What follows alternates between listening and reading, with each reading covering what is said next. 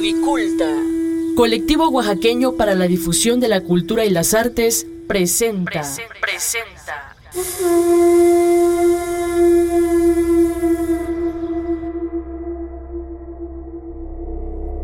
Apaga la luz.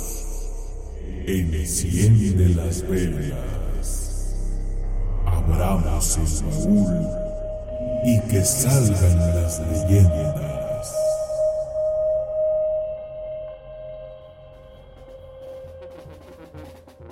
Cada que la fiesta del pueblo se acercaba, no había persona más contenta que Ramón Pascual, un viudo que se había dedicado a la crianza de gallos desde que su enfermiza esposa había concedido su alma al eterno descanso. Ramón, que había vendido gran parte de sus tierras para invertir en las mejores aves de pelea, subsistía con los centavos que su hijo le mandaba desde una ciudad con nombre difícil de pronunciar en los Estados Unidos.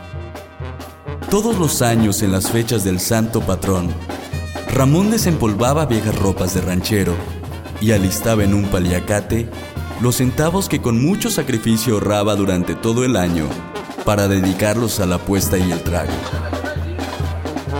La buena suerte te acompaña, Ramón Gallero. Pero no abuses, mi amigo. Cuando a uno le va tan bien y no agradece, despierta envidia, no solo de los hombres, sino también de los demonios, ¿eh? Le recordaba a Bulmaro, un amigo de años. No solo es suerte, viejillo. Yo trabajo muy bien mis gallos. Los hago pelear seguido entre ellos para que se vuelvan mañosos. A veces los dejo sin comer para que se pongan bien bravos y también los encierro en una jaula que agito a cada rato para que se pongan locos. Mis gallos simplemente son los mejores. Le presumía Ramón durante el palenque.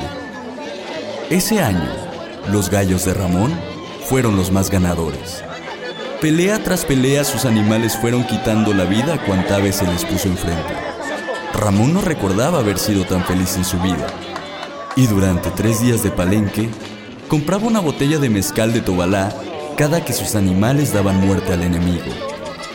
¿Ya viste a Ramón Gallero? Anda borracho desde el jueves. Dicen que solo ha perdido tres peleas, pero que casualmente ha sido de poco dinero. Su suerte es de la mala. Mira que ganar dinero con el sufrimiento de esos pobres animales. Toda la noche está mire y mire su paliacate. Se llena más y más de billetes grandes. Ya hasta trae su dinero en un morralito. El paliacate le quedó chico este año. A mí se me hace que no anda en cosas buenas. Ha de haber pedido favor al maligno para hacerse rico. Se escuchaba por el pueblo. La última noche de peleas, Ramón tenía la cara roja de enojo. No había ganado ni una sola. Y el dinero apostado durante los pasados dos días se iba reduciendo de a poco. El gallero enojado por el mal desempeño de sus aves, aventaba los cuerpos de sus animales a los basureros del palenque, como si de un pedazo de papel se tratara. Estos animales no sirven para nada. Son unos inútiles. Mejor si hubieran muerto de hambre decía Ramón mientras tiraba sin piedad los restos de los gallos que él mismo había entrenado. ¡Eh, Ramón! Dijo alguien del público. Ese animal está vivo todavía. Ten piedad y acábalo para que no sufra. Deja que sufra el malnacido. Lo merece por inútil. O acábalo tú y este lo caldo. Contestó mientras todos reían. Amigo, déme la última pelea. Le aseguro que ni uno de sus gallos podrá con mi colorado. Se la doy, amigo. Pero es todo o nada. Saca todo tu dinero. Ante la incredulidad de la gente, Ramón sacó cada uno de sus centavos y agregó una cadena de oro que usara tiempo antes su fallecida esposa. En total son como 50 mil nuevos pesos. ¿Le entra, amigo? Cálmate, Ramón. Vas a perder todo lo que tienes. Ya, déjalo así. Le advirtió su amigo Bulmaro, quien lo había acompañado al palenque. ¡Le entro! Le gritó el otro gallero. Las puertas del palenque se cerraron y pocos fueron los que apostaron. La pelea causaba más morbo que confianza para ganarse unos cuantos pesos. Amarraron la navaja a los gallos y los soltaron en el círculo de tierra. Fue una pelea que todo mundo comentó en el pueblo y presumida muchos años por todos los que estuvieron aquella noche en el palenque. Los gallos se engancharon por casi cinco minutos intercambiando navajazos aleteaban soltando plumas por todos lados. Dijeron que hasta se suspendieron un metro arriba del suelo, espoleándose sin tregua.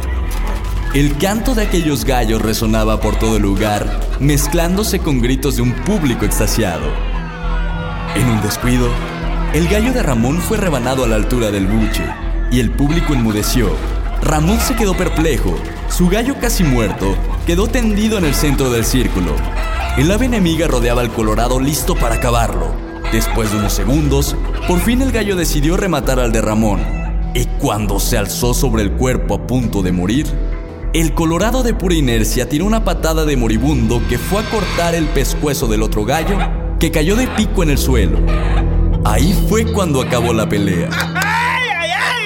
Ramón estalló de alegría, sintiéndose el hombre más rico del mundo, mientras el par de gallos llenaba de sangre el círculo de tierra. ¡Qué suerte tiene usted, amigo! Le dijo el gallero perdedor. No es suerte. Así de bien entrenados tengo a mis gallos. Pues tal vez los entrene muy bien, pero no los valora, mi estimado. Esos animales son para eso. Para que se mueran cuando yo les diga. Recuerde que todos tenemos que morir, sin que usted se ofenda. Mire cuánta lana le dejó la sangre de su gallo. Nadie debería ganar por la muerte, más que la muerte misma. Pues la muerte debe de quererme. Mire cuánta chamba le he dado. Contestó Ramón contando su dinero. Pasaron algunos meses después de esa gran victoria. Y fue en vísperas de las fiestas de todos los santos cuando el gallo cantor de Ramón decidió despertarlo una hora más temprano aquella madrugada. Él no se percató de lo sucedido hasta la tarde de ese domingo. Se despertó al oír al gallo cantor e hizo sus actividades como cada día. Se lavó la cara, tomó una taza de café adulzado con canela y comió una tortilla fría de la noche anterior. Caminó al único pedazo de tierra que no vendió para criar gallos. El día estaba más solitario que de costumbre. La luna también parecía más grande y los animales extrañamente parecían estar más cerca de él durante el trayecto, pues podía oírlos claramente. Fuera de esas primeras horas, realizó con normalidad sus actividades. Limpió el sembradío, revisó la cosecha y cortó la maleza. Regresó a su solitaria casa antes de mediodía. Se fue a la iglesia del pueblo esperando encontrar amigos, conocidos y familiares, pero nadie apareció. Se cruzó de brazos bajo un viejo árbol extrañado por la situación. Una hora más tarde, comenzaron a llegar todos los rostros conocidos. Uno a uno saludaron a Ramón, extrañados por su inesperada puntualidad. Buenas tardes. Buenas tardes. Buenas tardes. Oyó decir a la gente que pasaba, ¿Qué hubo, Ramón? ¿Y hoy por qué tan temprano? Dijo Bulmaro que acababa de llegar. No sé. Ya he estado mucho rato en la plaza y no vi llegar a nadie.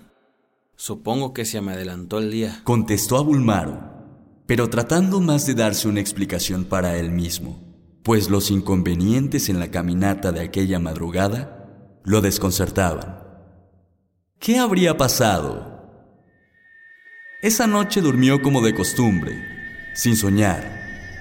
Por la madrugada, nuevamente el gallo cantó, se despertó, se lavó, tomó el café y comió, pero no se fue.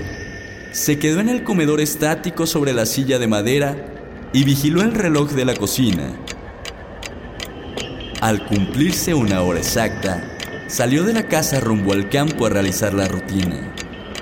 Esa tarde, cuando llegó a la plaza, los amigos lo esperaban. Él los saludó. Buenas tardes. ¿Qué hay? ¿Qué hacen? ¿Qué pasó, Ramón? Hoy no te adelantaste. ¿Qué cuentan los gallos, Ramón? Decían las cordiales voces mientras el gallero se dio cuenta que a esa hora ya no había espacio para sentarse en la banca que una tarde antes parecía inmensa. Desinteresado en la conversación, Ramón había confirmado su idea.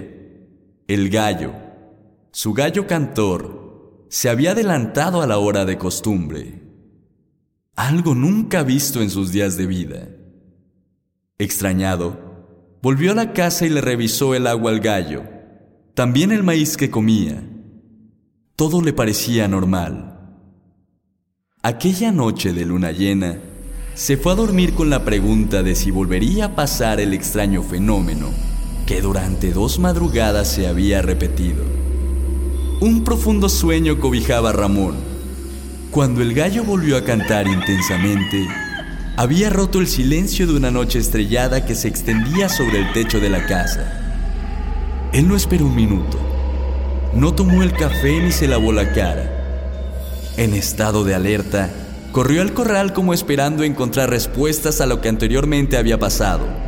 El gallo había cantado una hora más temprano, por tercer día consecutivo sin razón alguna. Vamos a ver ese gallo.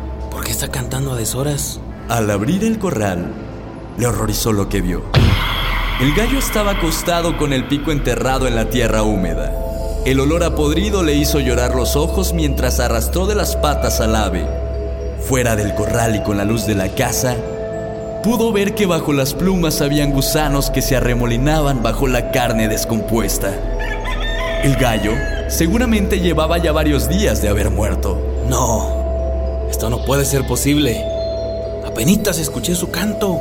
Hace menos de dos minutos me despertó. Ramón se quedó viendo un buen rato al animal muerto no le asustaba el potente canto que emitía o que lo hiciera siempre a la misma hora. Lo que más miedo le daba era la descomposición del cuerpo, de al menos tres días. Ese día no salió al campo. Apenas comió. Consternado mantuvo el cuerpo putrefacto del ave sobre su mesa, revisándolo de vez en vez, esperando respuestas como si el gallo muerto fuera a contestarle. Tal fue la obsesión de Ramón que al anochecer envolvió al animal en un sucio costal y lo llevó hasta su cama. El olor apenas le permitía dormir, pero se aferraba al duro cuerpo que ahora yacía en su pecho. Ahora sí, gallito, esta noche no cantas. A la misma hora que en los últimos días, el sonido de un gallo despertó a Ramón. Era un sonido claro y penetrante, un ruido ya ensordecedor que le provocaba un profundo miedo que le lava los huesos. Tocó su pecho para descubrir que el cuerpo de su gallo continuaba a un costado de él. Corrió al corral para encontrar el patio en un completo silencio y con una oscuridad que envolvía lo ancho de su casa, abrió el corral desesperado para encontrarlo vacío y lo destruyó enojado por no saber lo que pasaba. Angustiado y consternado, gritó con todas sus fuerzas. ¿Dónde estás, gallo maldito? ¡Sal! ¡Sal de una buena vez y déjame en paz! Aventó el cuerpo del gallo por toda la habitación Enfurecido destruyó todo lo que había fuera de la casa para que no hubiera lugar donde el sonido se hiciera más grande. Y así estuvo encerrado en su casa un día más, con lo que quedaba de su viejo gallo cantor. Esa noche no durmió. Se quedó esperando la madrugada, que nuevamente fue interrumpida exactamente a la misma hora por el canto de un gallo. Solo que esta vez Ramón se quedó inmóvil, abrazando lo que quedaba del gallo muerto. Ramón no salió más de la casa, descuidó sus actividades, dejó de comer, solo convivía con el cuerpo de un gallo cantor que anteriormente lo despertaba día a día. Tirado en la cama de su casa, solo esperaba que llegara la madrugada para oír el canto de un ave inexistente que lo condenaba a la locura.